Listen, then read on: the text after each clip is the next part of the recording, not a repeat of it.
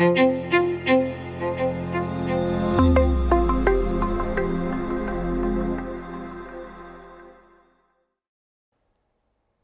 passiert wirklich, wenn Jesus Christus wiederkommt? Dass er kommen wird, ist klar. Das sagt die Bibel, das hat er selber gesagt. Johannes 14, Vers 3, da sagt er, wenn ich hingehe und euch eine Stätte bereite, so komme ich wieder.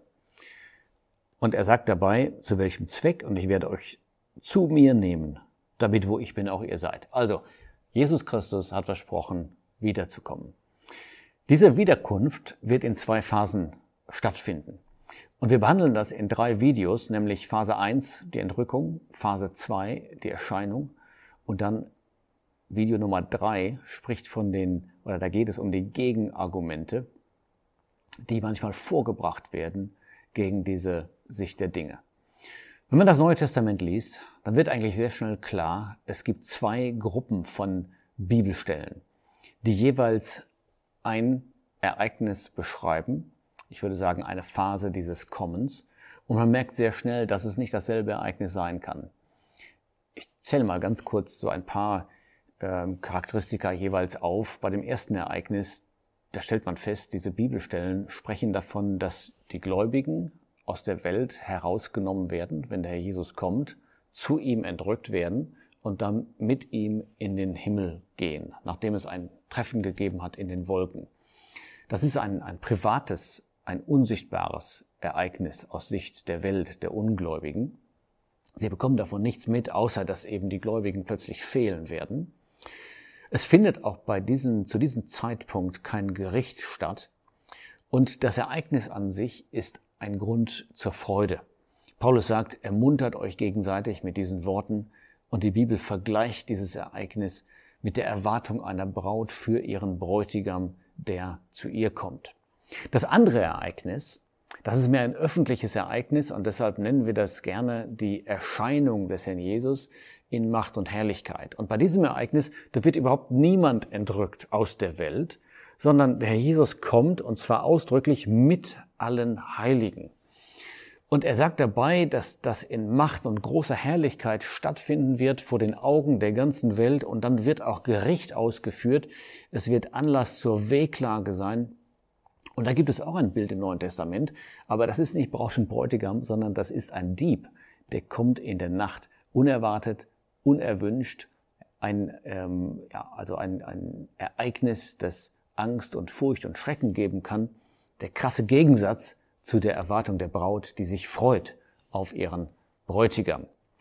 Zwischen diesen beiden Ereignissen, das lernt man auch sehr schnell, wenn man das prophetische Wort studiert, liegt eine Zeitspanne, wenigstens sieben Jahre, die Zeit der Trübsal oder Drangsal, sodass diese beiden Ereignisse auch zeitlich voneinander getrennt sind. Dennoch gibt es viele Gläubige, die die beiden irgendwie zusammenlegen und meinen, es sei dasselbe Ereignis. Wie kommt das? Ein Grund, und wir gehen ja auf Gegenargumente noch ein in Video 3, aber den einen nenne ich doch schon mal. Ein Grund ist, dass für beide Ereignisse der Ausdruck Ankunft verwendet wird oder Gegenwart, das griechische Wort Parousia. Allerdings ist das gar kein Argument, das beweist gar nicht, dass es dasselbe Ereignis ist. Im Gegenteil, wenn da Parousia steht, Ankunft, und die Erscheinung ist gemeint, dann steht ein Zusatz dabei, zum Beispiel in Macht und Herrlichkeit oder mit allen seinen Heiligen. Und daraus wird klar, dass in diesem Fall die Erscheinung gemeint ist. Ein anderes Argument, das man manchmal hört, ist, naja, es gibt ja nur eine Stelle, die von der Entrückung spricht. Dazu sage ich zwei Dinge. Erstens mal ist eine Stelle mehr als genug. Wenn Gott es gesagt hat, auch wenn er es nur einmal getan hat, dann gilt das für uns. Aber das zweite ist, es stimmt gar nicht. Es gibt viele Stellen im Neuen Testament, die auf die Entrückung Bezug nehmen. Wir haben schon gelesen, Johannes 14, Vers 3. Dann, wenn man zum ersten Thessalonicher Brief geht, da steht direkt in Kapitel 1, Vers 10, dass die gläubigen Thessalonicher auf den Sohn Gottes warteten, der aus dem Himmel kommen würde. 1. Thessalonicher 4 ist die bekannteste Stelle und da steht der Ausdruck sogar wörtlich, wir werden entrückt werden zu dem Herrn. Aber es gibt andere Stellen.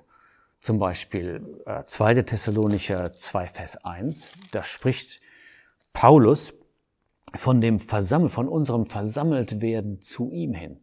Und er gibt das als Grund dafür an, dass die Gläubigen keine Angst haben brauchen vor dem Tag des Herrn und vor der Drangsal, denn vorher werden wir versammelt zu ihm hin. Titus 2, Vers 13, ein bekannter Vers, da benutzt Paulus den Ausdruck unsere glückselige Hoffnung. Und damit meint er natürlich die Entrückung, diesen Akt der Gnade, der uns aus der Welt nimmt und zu dem Herrn Jesus bringt.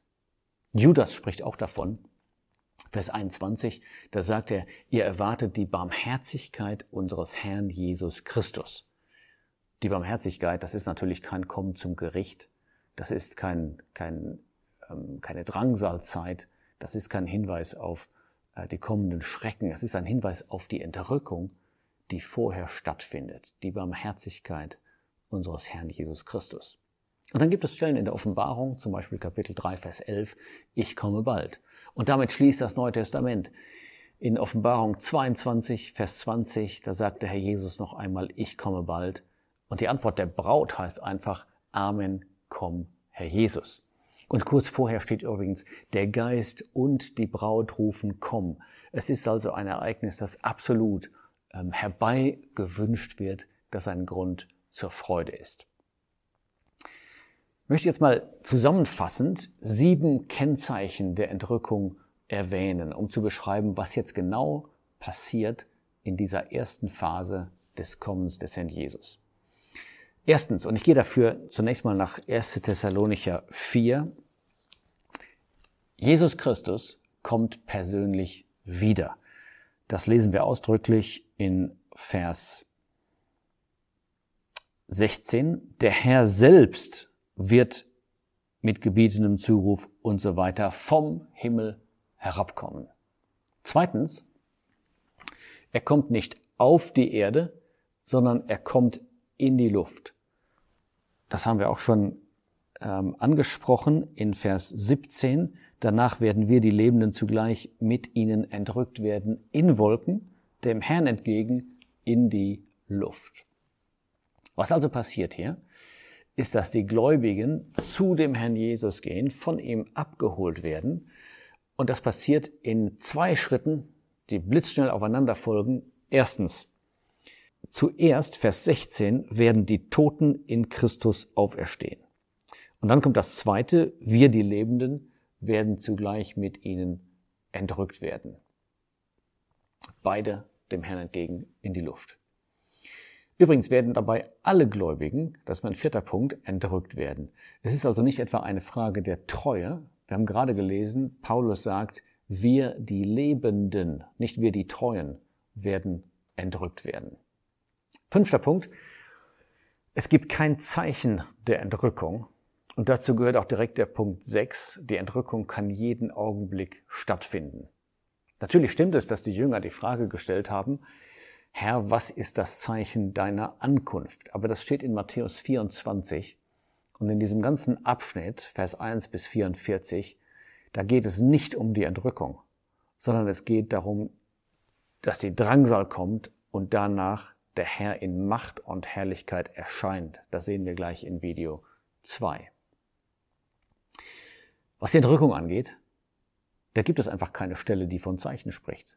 Die Bibel zeigt uns kein einziges Zeichen, kein einziges Ereignis, das vorher eintreten müsste. Im Gegenteil, sie zeigt die Erwartungshaltung, der Herr Jesus kann jeden Tag kommen. Wir haben das gelesen. 1. Thessalonicher 1, Vers 10. Das Warten auf den Herrn. Und das möchte der Herr Jesus. Das ist gerade der tiefere Sinn dahinter. Er möchte, dass wir in einer Erwartungshaltung leben. Dass wir sagen, ich möchte meinen Tag heute in diesem Blickwinkel betrachten und von diesem Standpunkt aus ähm, sehen und verleben, mein Herr und Meister könnte heute wiederkommen. Und das ist das, was mich freut, was mich motiviert und was mich auch anspornt, ihm zu dienen und für ihn zu leben. Siebter und letzter Punkt. Die Entrückung ist ein freudiges Ereignis. Nochmal, Paulus sagt, er nennt sie die glückselige Hoffnung. Sie ist da zumindest eingeschlossen. Sie ist ein Grund zur Freude und er sagt in 1. Thessalonicher 4, Vers 18 ermuntert einander mit diesen Worten. Ich hoffe, dass jeder von uns das ähm, erkennt aus der Schrift, aber dann auch umsetzt in seinem Leben, ja, in dieser Haltung zu leben und etwas von dieser Freude persönlich kennt.